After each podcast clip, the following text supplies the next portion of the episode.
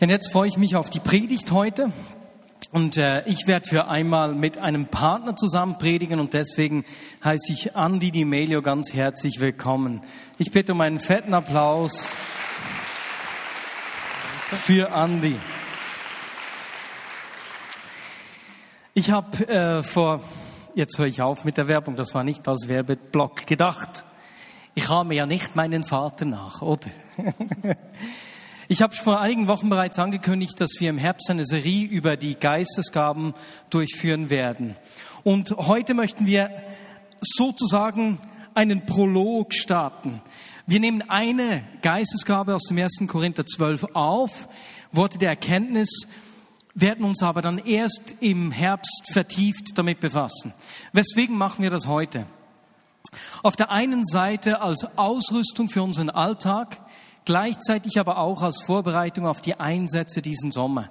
Wir haben uns gedacht, das ist einfach eine gute Möglichkeit, uns schon jetzt einzustimmen und vorzubereiten auf die Einsätze. Leider nicht auf den Einsatz Love Burn. Wir hatten ja ursprünglich geplant, im Juli eine Woche in Bern einen Einsatz durchzuführen mit einer Gruppe von 25 Amerikanern. Die haben leider abgesagt und da haben wir uns gesagt, wenn wir schon mit so vielen Leuten nach Moldawien gehen, können wir nicht gleichzeitig noch versuchen, die ganze Church für einen Einsatz in Bern zu mobilisieren. Deswegen, wer das noch nicht gehört hat, es tut mir leid, diesen Sommer findet kein Einsatz Love Burn statt. Andi und ich werden aber nicht nur über Worte der Erkenntnis sprechen jetzt heute in der Predigt, sondern wir möchten das auch ganz praktisch miteinander üben. Das ist ja ein Grund, weswegen wir das tun, weil wir alle wachsen wollen miteinander. Und in den vergangenen Wochen haben wir das bereits zweimal im Gottesdienst getan, dass ich euch eingeladen habe, wenn ihr während dieser Predigt entweder einen Sympathieschmerz habt, für all die nicht wissen, was ein Sympathieschmerz ist, check jetzt deinen Körper ab.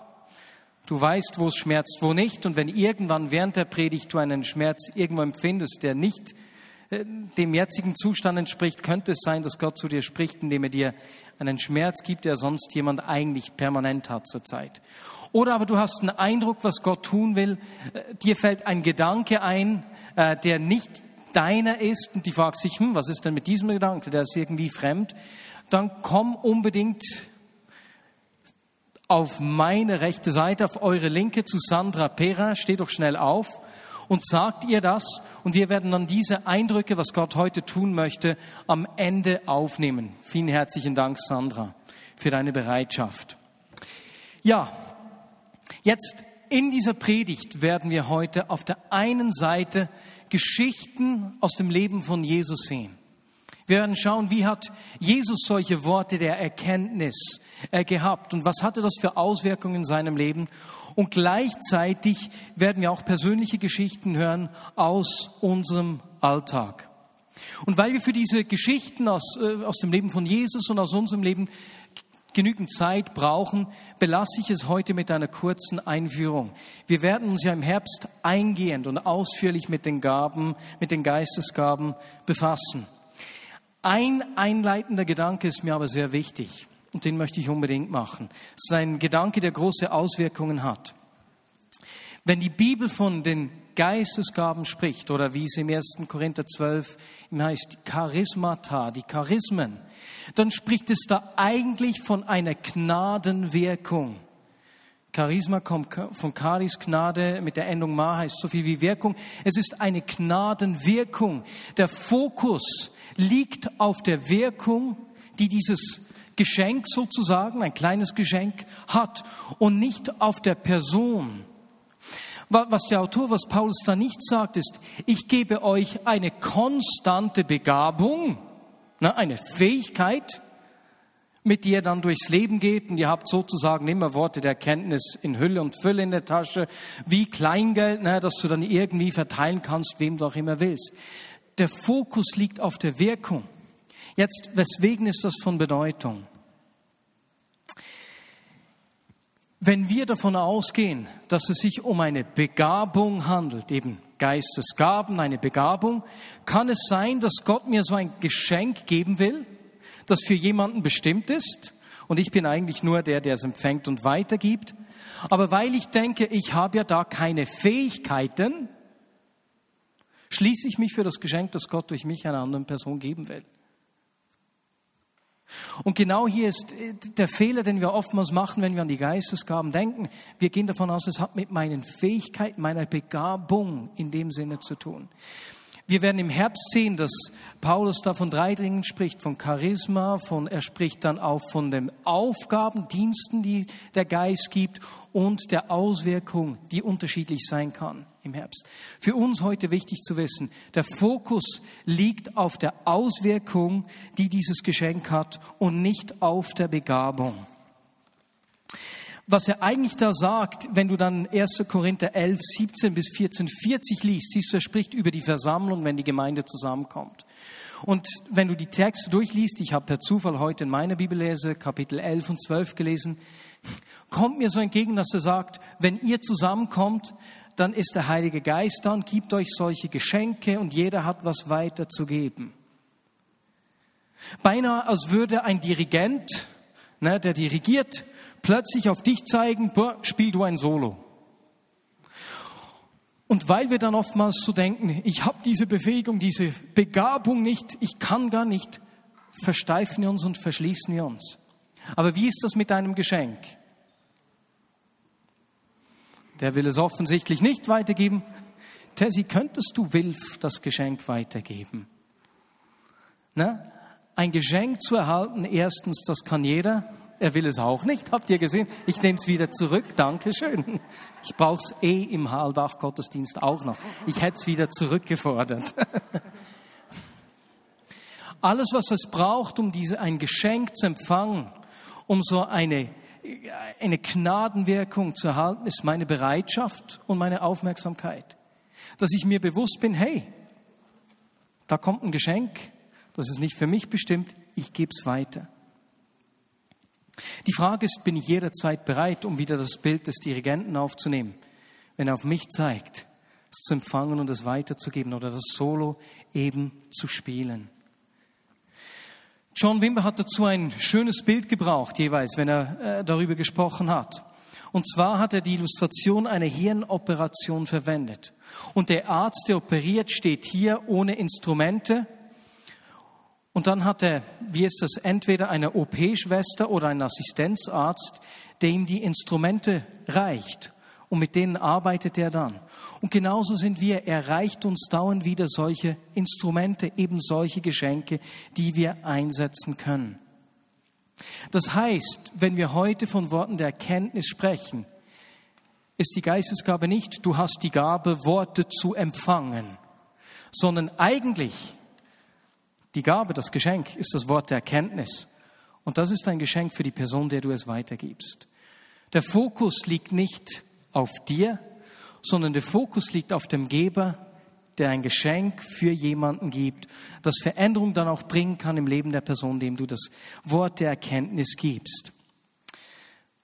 Und da machen wir oft einen Fehler und lassen uns Geschenke rauben, die Gott uns geben will anderen Menschen durch uns geben will. Und das ist genau auch der Ort, wo so Gabentests ihre Grenzen haben, so wichtig die sind und so, äh, so sehr ich die unbedingt brauchen will. Da kommen solche Gabentests an ihre Grenzen, weil sie genau das suggerieren. Hast du diese Fähigkeit oder nicht? Bevor wir jetzt ganz praktisch miteinander üben, kann ich sagen, dass uns dort im 1. Korinther 12, in dem Paulus eben über diese Worte der Erkenntnis spricht, keine genaue Definition entgegenkommt. Wir erfahren da nicht näher, was er damit meint. Was ist ein Wort der Erkenntnis genau und welche Auswirkung hat es? Aber wir sehen das im Leben von Jesus bei, in verschiedenen Geschichten, in denen Jesus eben sein Wort der Erkenntnis hat. Und das werden wir gleich miteinander anschauen. Bevor wir das tun, zeigt uns Andi den Unterschied zwischen Prophetie und einem Wort der Erkenntnis auf. Genau. Ich habe schon Buße getan für mein Deutsch, ist bei weitem noch nicht so gut wie das von Marius. Er hat aber für mich gebetet, so habe ich großen Glauben. Ähm, der Unterschied zwischen einem prophetischen Wort und Worte der Erkenntnisse ist nicht so groß, aber manchmal hilft es, ähm, den Unterschied zu kennen. Ich sage immer, es sind die Geschwister voneinander und oftmals kommen diese auch zusammen. Die Schwierigkeit dabei ist es immer zu erkennen, was ist ein Wort der Erkenntnis und was ist ein prophetisches Wort. Hier ein Beispiel. Ein Wort der Erkenntnis ist ein Fakt über eine Person, der gegenwärtig ist oder von der Vergangenheit. Das heißt, ähm, ein Name von einer Person ist ein Fakt, der gegenwärtig ist. Ich kann zum Beispiel von Gott auch empfangen, was eine Person gestern getan hat. Das ist vergangenheitsorientiert oder gegenwärtig orientiert. Und es muss eine, durch eine göttliche Offenbarung zu dir kommen. Das heißt, es ist kein Wort vor Erkenntnis, wenn du jemanden mit einem Verband siehst und du gehst zu dieser Person und sagst, hast du Schmerzen in deinem Arm? ist, kannst du sehen. Aber wenn du siehst, jemand hat Ohrenprobleme, das ist nicht sichtbar und Gott sagt es dir, ist das ein Wort der Erkenntnis. Prophetie hingegen ist zukunftsorientiert oder sieht Dinge so, wie Gott sie sieht. Das heißt, ähm, Prophetie sieht die Zukunft oder verursacht die Zukunft mit dem gesprochenen Wort, das Gott dir gegeben hat. Manche Dinge im Reich Gottes passieren nur, wenn sie deklariert werden und wenn wir das sagen, was Gott sagt. Und um das zu sagen, was Gott sagt, müssen wir zuerst sehen, was Gott sieht.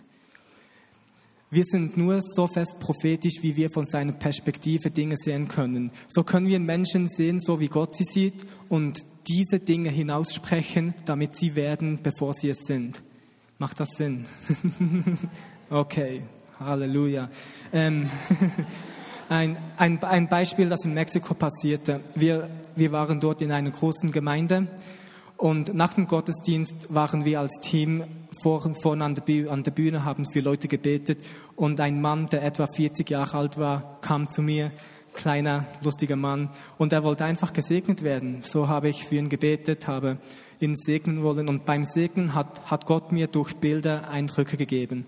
Und ich habe das über ihn, über ihn gesagt, dass ich ihn sehe, dass er in Business ähm, eine große Salbung hat, den anzureißen, dass er wirklich ein Leiter ist. Und danach habe ich gesehen, dass er in der Regierung großen Einfluss hat. Und danach habe ich gesehen, dass er in ganz Mexiko großen Einfluss hat. Und ich habe ihm wirklich gesagt, du wirst Einfluss haben auf das ganze Land Mexiko. Und als ich das gesagt habe, dachte ich zu mir selbst, ich bin doch wohl nicht mehr ganz dicht, weil da Mexiko so ein großes Land ist mit x Millionen Leuten ist das zweite Mal, als ich das je über eine Person prophezeit habe. Und ich habe weiter Eindrücke bekommen. Ich habe gesagt, du wirst die Korruption in Mexiko zerstören können mit drei, zwei anderen Leuten, die Gott in dein Leben stellen wird, in der Regierung, die auch für diesen Jesus brennen. Und ich habe dieses absolut große, wahnsinnige prophetische Wort weitergegeben und er stand einfach so, hat gelächelt, ein bisschen geschüttelt und ich habe nicht gewusst, ob, ob es stimmt oder es ähm, überhaupt etwas zu tun hat mit ihm oder nicht. Und als ich fertig war, sagte er einfach vielen Dank und ist gegangen, was mir auch nicht gerade geholfen hat. Weil eigentlich will ich immer Feedback haben, ob es etwas mit der Person zu tun hat oder überhaupt nicht. So habe ich gedacht, okay, ich habe jetzt Hunger. Wir haben als Team Abend gegessen und da kommt der Pastor von der Gemeinde und hat hat uns gefragt, wer von euch hat über diesen Mann prophezeit mit dem weißen Hemd? Und ich dachte zuerst, viele Leute hatten ein weißes Hemd, aber dieser Mann hatte eins und sagte, ich habe über jemanden prophezeit, der ein weißes Hemd hatte. Und dann, dann kam mein Übersetzer und zeigte auf mich und sagte, er war es, er war es. Und ich dachte, okay, jetzt bin ich wahrscheinlich in Schwierigkeiten eventuell. Und der Pastor hat gesagt, okay, junger Mann, komm mit mir.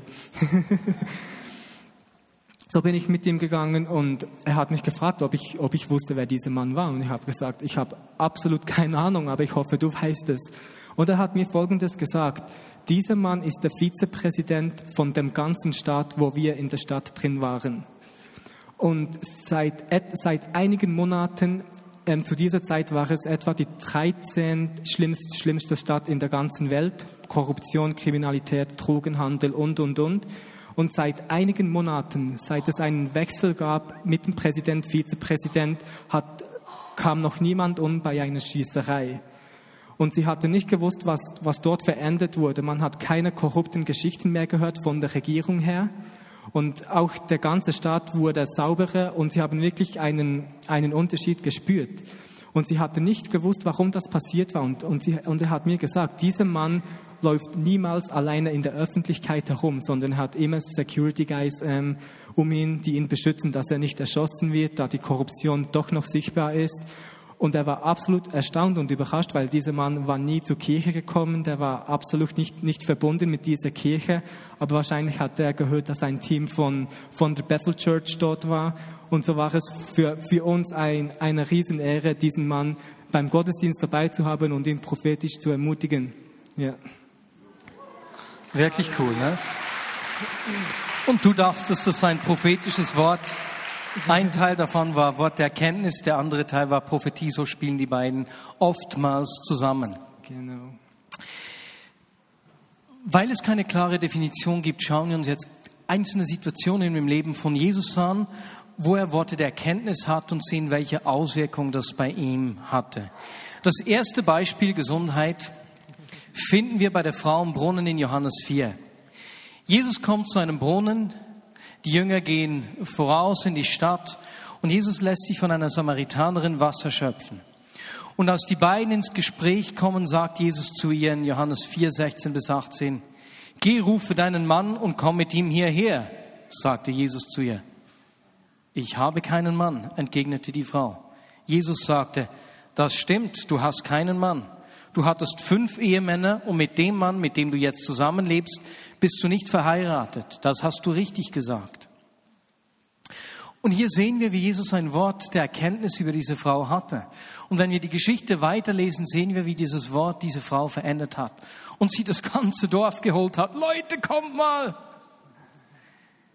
Und Jesus hat ihr eigentlich ihre Sünde aufgezeigt. Weil das war eine beschämende, eine beschämende Geschichte in dieser, in dieser Zeit. Und schön ist auch zu sehen, wie Jesus diese Sünde im Vertrauen aufgedeckt hat, also mit dieser Frau alleine war, das nicht öffentlich in dem Sinn gemacht hat. Andi, du hast ein ähnliches Beispiel erlebt, dass Gott dir Sünde eines Menschen gezeigt hat. Ähm, das war auch wiederum in Mexiko. Wir hatten Straßeneinsätze gemacht, bevor wir einen öffentlichen Gottesdienst draußen gemacht hatten. Und da kam ich mit einem Mann in Gespräch, der Alkoholiker war. Und er sagte mir, ich, ich möchte frei werden von diesem Alkohol, ich kann das nicht mehr haben. Und als er so sprach und sich bewegte, hörte ich überall diese Flaschen in seinem, in seinem Hemd. Und ich habe ihn gefragt, ähm, zeig mir doch mal die Flaschen, die du darunter hast. Hat er sie nach vorne genommen und da hat er zwei, drei Flaschen gefüllt mit Alkohol. Und ich sagte ihm, okay, du willst frei werden, aus, ausspülen und danach in den Mülleimer schießen. Ist doch das Normalste und Einfachste, was mir in den Sinn kommt. Und er hat gesagt, ich kann das nicht tun. Ich kann das einfach nicht tun. Und für mich war das absolut nicht logisch. Ich habe ihm gesagt, jetzt wirf diesen Alkohol einfach weg. Wenn du frei werden willst, ist das absolut der erste Schritt zu deiner Heilung. Und er hat gesagt, ich kann das nicht tun, ich kann das nicht tun.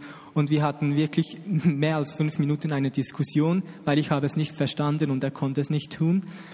Und beim Reden auf einmal hatte ich so viele Bilder, viele Bilder nacheinander und habe gesehen, wie er als kleines Kind regelmäßig von seiner Mutter geschlagen wurde und dann auch die Mutter zurückgeschlagen hatte und wie er etwas seiner Schwester antun wollte. Ich habe gesehen, wie er wirklich im, im Bild versucht hatte, seine Schwester umzubringen und habe ihm das gesagt. Und er schaute mich an und sagte, das mit der Mutter ist wahr und vor zwei Monaten versuchte ich, meine Schwester umzubringen und es misslingte mir, ist mir nicht gelungen. Und als er das gesagt hatte, ging ihm ein Licht auf und er sagte, seit zwei Monaten habe ich angefangen, Alkohol zu trinken. Und dort hat Gott das Hauptproblem offenbart, wieso er diesen Alkohol immer zu sich nahm, weil er unter diesem Scham ständig lebte, trank er, um dieses wegzumachen. Und wir haben ihn durch eine innere Heilung genommen. Ähm, er hat sich selbst vergeben, was das Wichtigste war zu diesem Zeitpunkt, seine Schwester vergeben, seine Mutter hat alles ausgerührt, alles weggeschmissen und kam mit uns zum Gottesdienst, der nebendran auf dem Platz stattfand.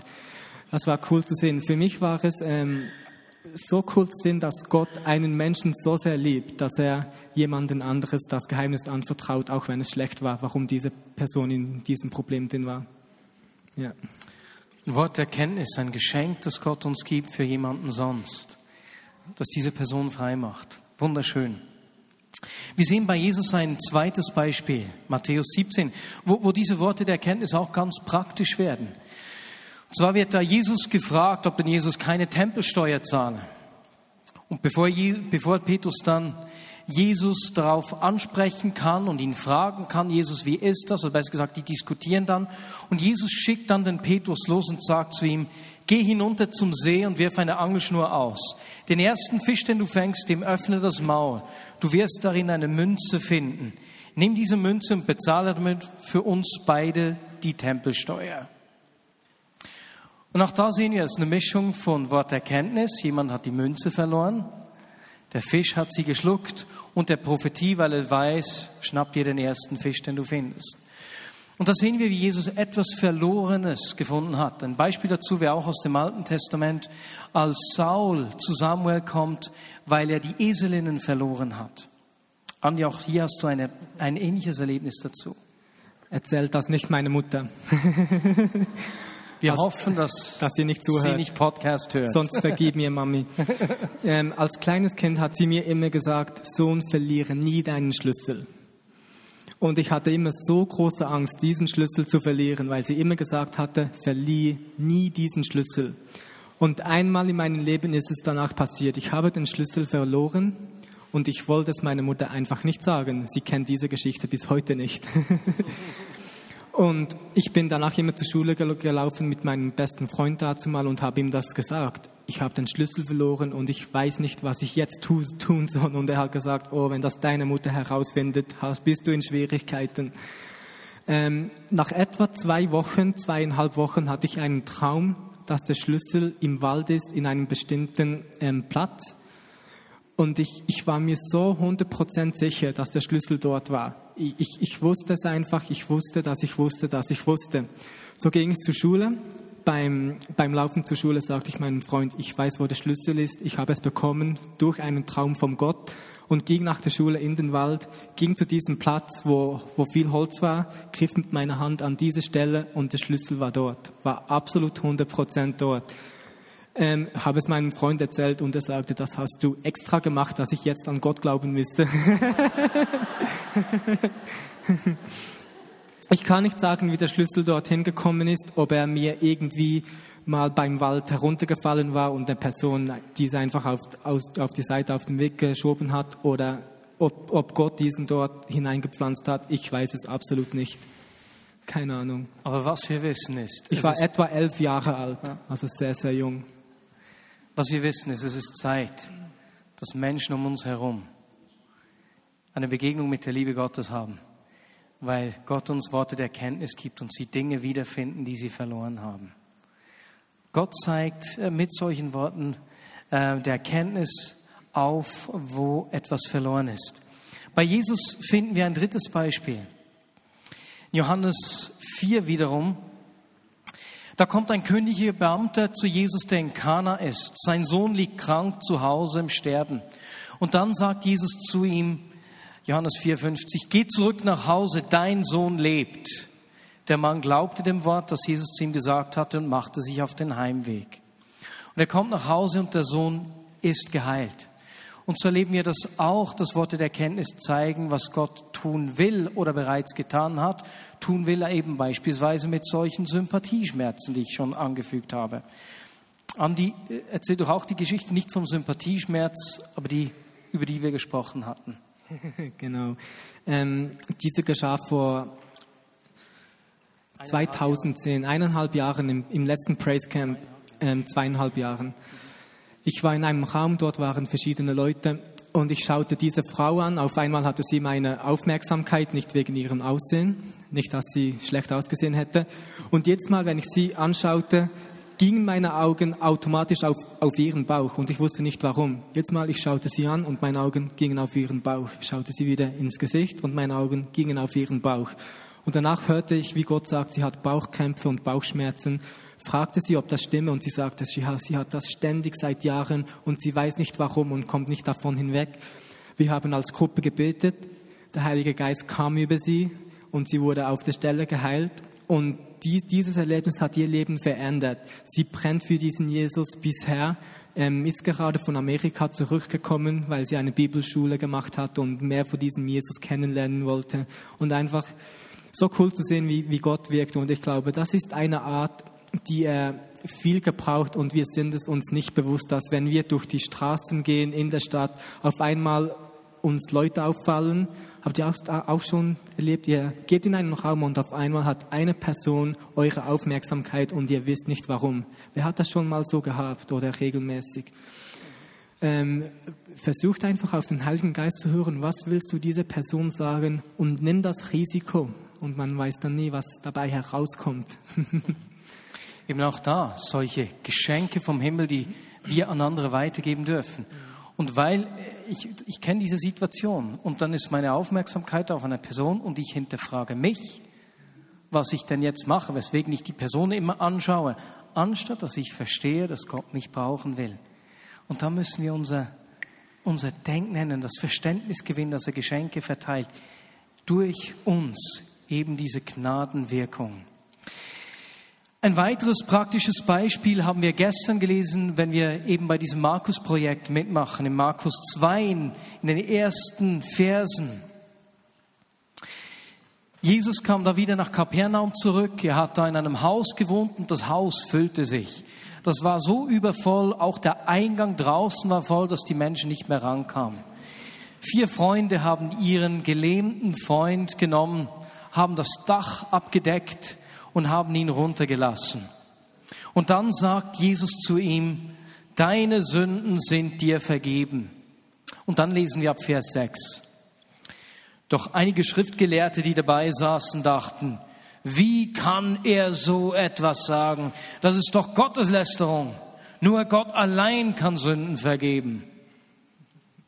Jesus wusste, was in ihnen vorging und sagte, warum macht ihr euch in euren Herzen solche Gedanken? In der Elbefelder Übersetzung heißt folgendermaßen, Jesus erkannte in seinem Geist, dass sie so bei sich überlegten. Gott zeigt uns manchmal Gedanken anderer Menschen.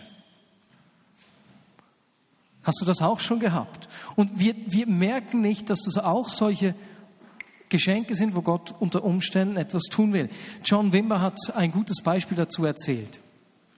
Und zwar war das eine Konferenz in England, da war es eine Ausnahme. Normalerweise sagt er, hat er nie Worte der Erkenntnis im Vorfeld, sondern es kam immer in der Situation. Es sind eben Geschenke im Moment, die Gott durch uns jemandem geben will. Und an dieser Konferenz hatte er aber schon am Morgen den Eindruck, dass Gott eine junge Frau von irgendeiner Beschwerde, ich weiß nicht mehr, was es war, heilen wolle. Und als er da war, sah er sie reinkommen und sah, dass sie so in dieser Richtung saß. Nach der Botschaft, etwas später, sagt er, welche Beschwerden das waren, dass dann eine junge Frau sei und dass Gott sie heilen wolle. Sie soll doch aufstehen. Und niemand ist aufgestanden. Dummerweise war sie nicht mehr da, sondern sie war weitergegangen und saß jetzt auf der ganz anderen Seite und hat sich nicht betroffen gefühlt. Und in diesem Moment sagte John, hatte wie, kam ihm so ein Wort Erkenntnis und du denkst jetzt gerade, das kann nicht ich sein du bist eine junge Frau, 22 Jahre alt. Und dann war sie eben auf dieser Seite, stand auf und sie wurde geheilt in diesem Moment. Also manchmal zeigt uns Gott Gedanken von Menschen, weil er ihre Aufmerksamkeit gewinnen will, weil er etwas verändern will oder ja, sie einfach ermutigen will.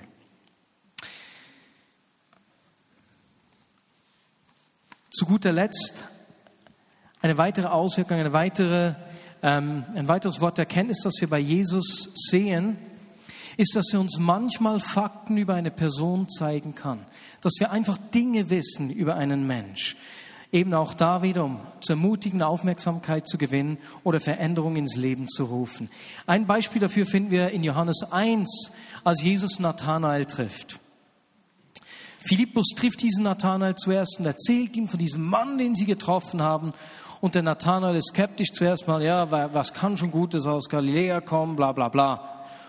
Er kommt aber mit dem Philippus zu Jesus und als Jesus diesen Nathanael sieht, spricht er, da kommt ein aufrechter Mann, ein wahrer Sohn Israels. Woher kennst du mich? fragte Nathanael. Jesus antwortete, ich sah dich unter dem Feigenbaum noch bevor Philippus dich rief. Da antwortete Nathanael, Rabbi, du bist der Sohn Gottes, du bist der König Israels. Das ist nicht unglaublich.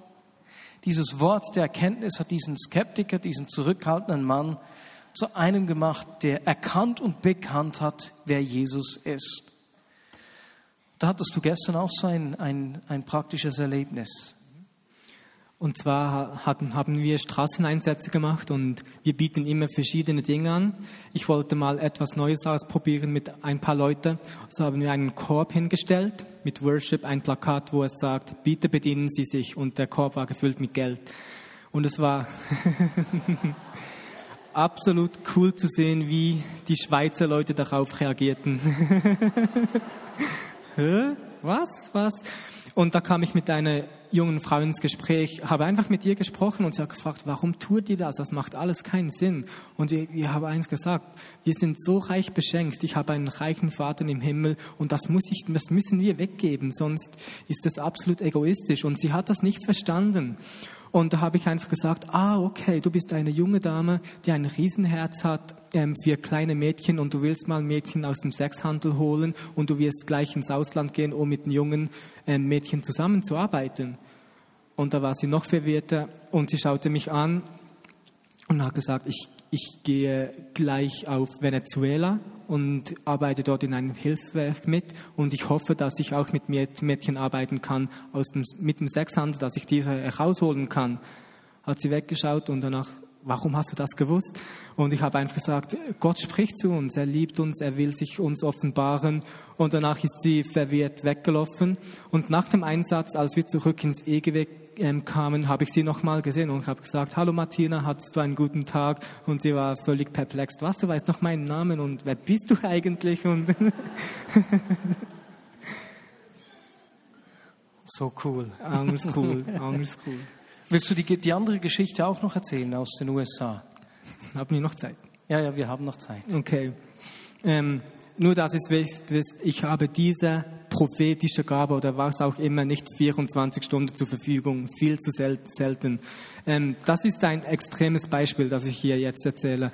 Und zwar war ich in dieser Zeit um einen Mann, der das ständig machen kann. Der kann ständig den Leuten erzählen, wie sie heißen, wann sie Geburtstag haben und ist wirklich 100% korrekt. Und ich glaube, ich habe mit seiner Anwesenheit etwas von ihm empfangen für eine bestimmte Zeit. Vielleicht kommt es wieder, hoffentlich. Danach ging ich auf eine Geburtstagparty und da kam eine Kollegin von mir mit, mit ihrer Kollegin und fragte mich, ob ich sie schon kennengelernt habe. Und ich sagte, nein, ich habe absolut keine Ahnung, wie heißt denn du? Und danach sagte meine Kollegin, frag doch Gott, wie sie heißt. Und sie hat das nicht, sie hat das nicht aus Spaß gemacht, weil sie, sie hatte wirklich geglaubt, dass Gott mir ihren Namen offenbaren kann und auch wird.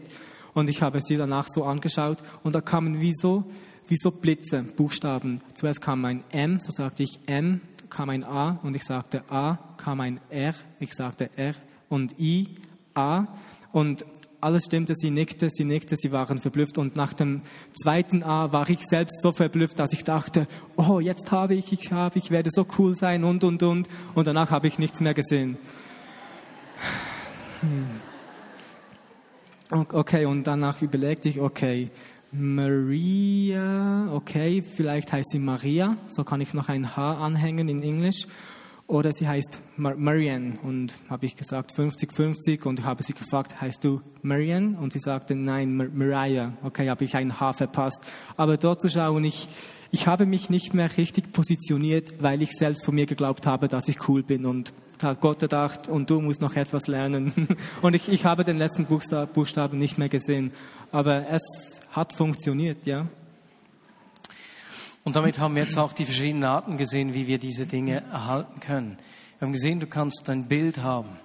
Du kannst Vision haben, eine Bildabfolge, wie ein innerer Film. Manchmal ist es die Aufmerksamkeit, die Gott, deine, Auf, deine Aufmerksamkeit auf einen Menschen, auf ein Körperteil oder irgendeinen Umstand lenkt manchmal, was hatten wir noch? Sind es die Gedanken, wo du plötzlich merkst, Gott zeigt dir Gedanken, die ein anderer Mensch hat. Äh, Träume können es sein und so weiter und so fort. Und Gott gibt uns solche Geschenke für Menschen um uns herum. Und wenn wir an diese Geistesgaben denken, wenn wir an diese Worte der Kenntnis denken und uns vor Augen führen, es geht nicht um meine Begabung, meine Fähigkeit, sondern Gott will uns, jedem Christen, egal ob alt oder jung, wichtig, egal ob reif oder unreif, ob Mann oder Frau, solche Geschenke für die Menschen um dich herum geben. Die Frage ist nicht, bist du begabt? Der Fokus bist nicht du. Der Fokus bei diesem Geschenk ist der Geber, der einer Person durch dich ein Geschenk geben will. Die Frage hier ist an uns, sind wir aufmerksam? Sind wir bereit, wenn der Dirigent kommt und sagt, hey, ein Solo? Oder wenn die Operationsschwester kommt und sagt, hallo, ich habe dir hier ein Instrument, dass wir das annehmen. Oder mit anderen Worten, gehen wir vorbereitet durchs Leben. In den Gottesdienst, in den Alltag, vorbereitet im Wissen, Gott, du kannst mir jederzeit so ein Geschenk geben für die Menschen um mich herum. Es geht nicht um deine Begabung. Es geht um deine Bereitschaft und deine Aufmerksamkeit. Und so wollen wir das jetzt einfach üben miteinander, weil Gott will durch dich und durch mich den Menschen um uns herum Geschenke geben, sich zeigen. Und die erste Art zu üben haben wir bereits. Ist niemand zu dir gekommen? Das war im Mittagsgottesdienst auch schon. Die letzten zwei Sonntage hat es gut geklappt. Wir ändern unsere Übung, aber bevor wir das tun, bitte ich dich kurz für die Person neben dir zu beten. Links und rechts von dir 10, 20 Sekunden ganz kurz segne sie einfach mit dieser Bereitschaft, Worte der Kenntnis zu halten. Dieses Wissen, Gott kann dir jederzeit solche Geschenke geben. Okidok.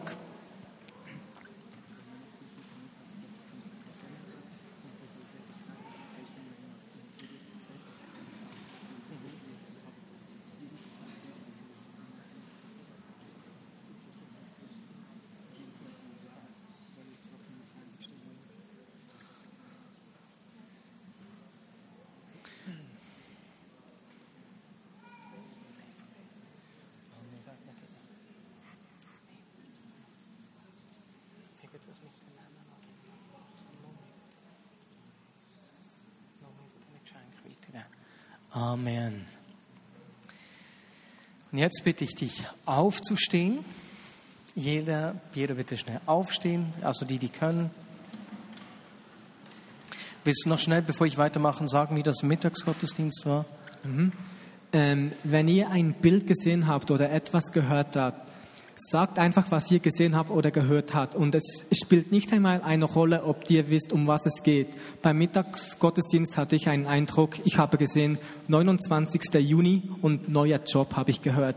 Und ich habe gedacht, 29. Juni wird ein cooler Tag sein und vielleicht wird diese Person einen neuen Job, Job haben. Und ich habe gedacht, 29. Juni ist ein Samstag, das macht keinen Sinn, so ist es vielleicht 29. Juli. Wir haben das Wort so weitergegeben und nach dem Gottesdienst kam ein Mann zu mir und er hat gesagt, ich heirate am 29. Juni und ich, ich, ich will nach dem Heiraten einen neuen Job finden. Ich habe es wie richtig gesehen, aber völlig nicht richtig interpretiert. Darum ist es wirklich wichtig, einfach auszuprobieren. Einfach auszuprobieren. Okidok. Und jetzt werden wir es folgendermaßen machen. Ich werde gleich einfach kurz beten, den Heiligen Geist einladen zu kommen. Und dann werden wir miteinander üben. Ich werde dann fragen, wer ein Wort der Erkenntnis gehabt hat, in irgendeiner Art und Weise. Und weil wir so viele sind, am Mittagsgottesdienst kamen so viele Worte der Erkenntnis und wir hier nicht 70 durchgeben können, zeitlich gesehen, ne, werde ich dann einfach 10, 20 rauspicken. Aber auch für uns andere, die ein Wort hatten, sag das dann einfach deinem Nachbarn. Okidok, jetzt lass uns einfach einen Moment ruhig werden. Und Heiliger Geist, ich lade dich ein, jetzt einfach solche Geschenke zu verteilen und zu zeigen, was du tun willst. Mehr von deiner Gegenwart, Jesus. Mehr von deiner Gegenwart.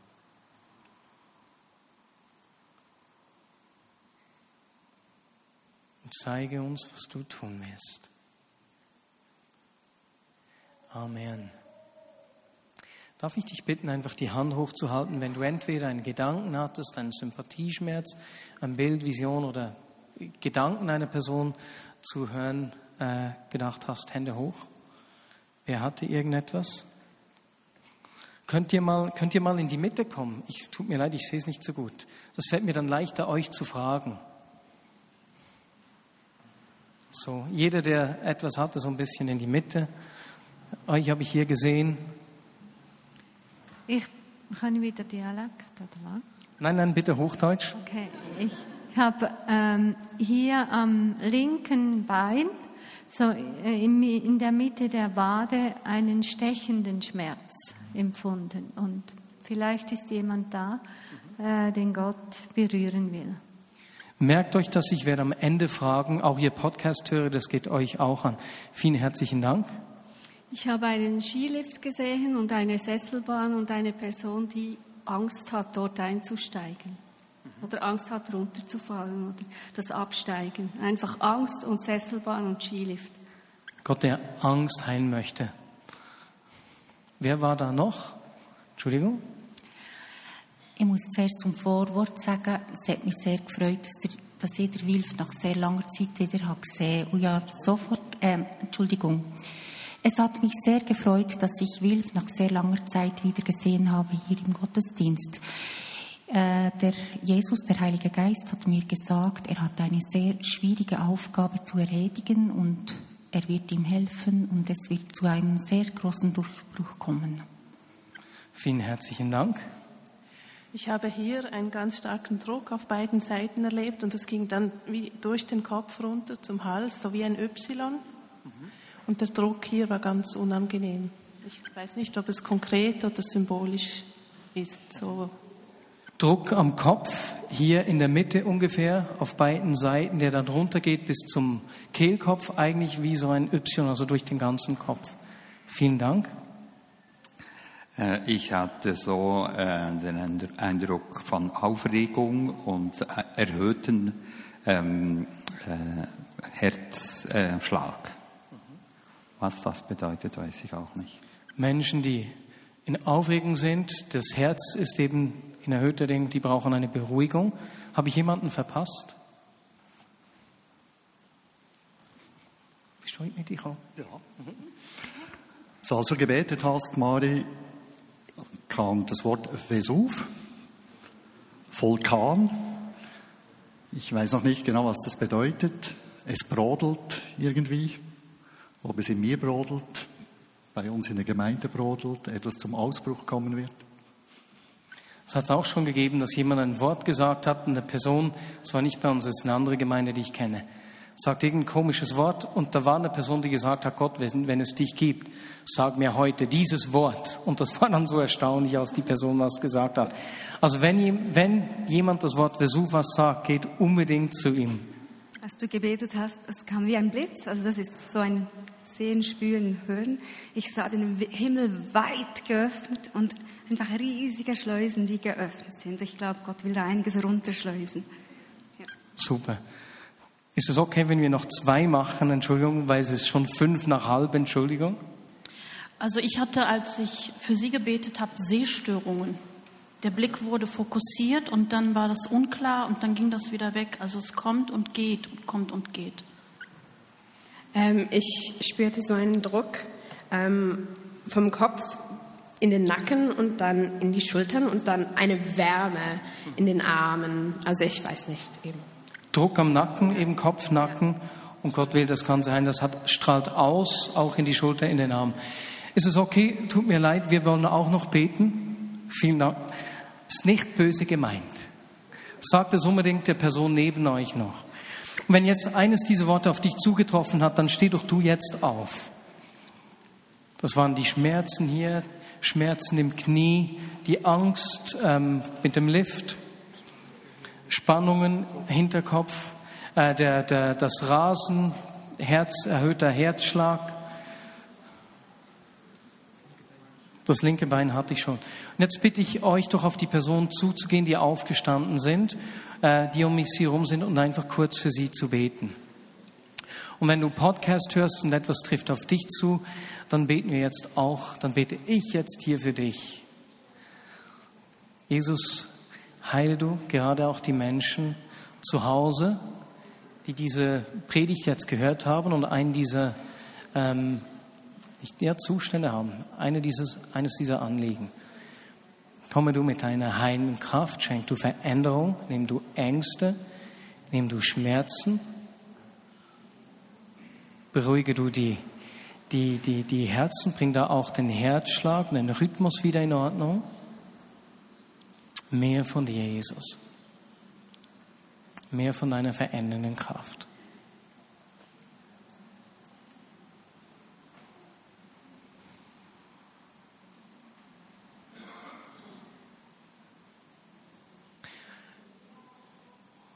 Und dann fragt die Person, für die ihr betet, bittet sie etwas zu tun, was sie vorher nicht konnten. Wir können mit dem Gebet schon langsam schließen, nee, schnell schließen. bittet sie etwas zu tun und zu fragen, zu sehen, ob sich da was verändert hat. Wenn das direkt spürbar ist, jetzt bei dem Herzrhythmus wäre das nicht sofort ersichtlich, denke ich mir, ne? Als Beispiel.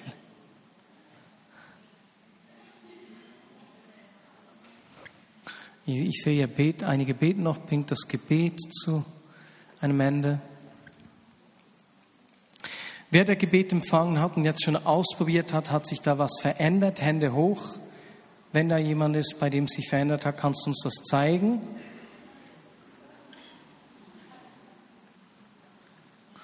Was hat sich bei dir verändert?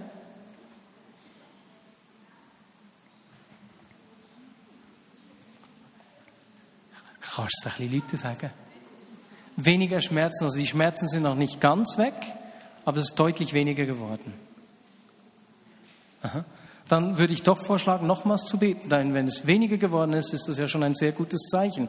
Ich würde euch dann beten, bitten, weiter zu beten.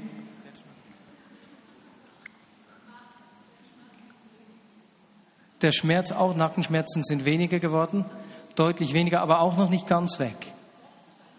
Eigentlich ganz weg. Da hat es geknackst und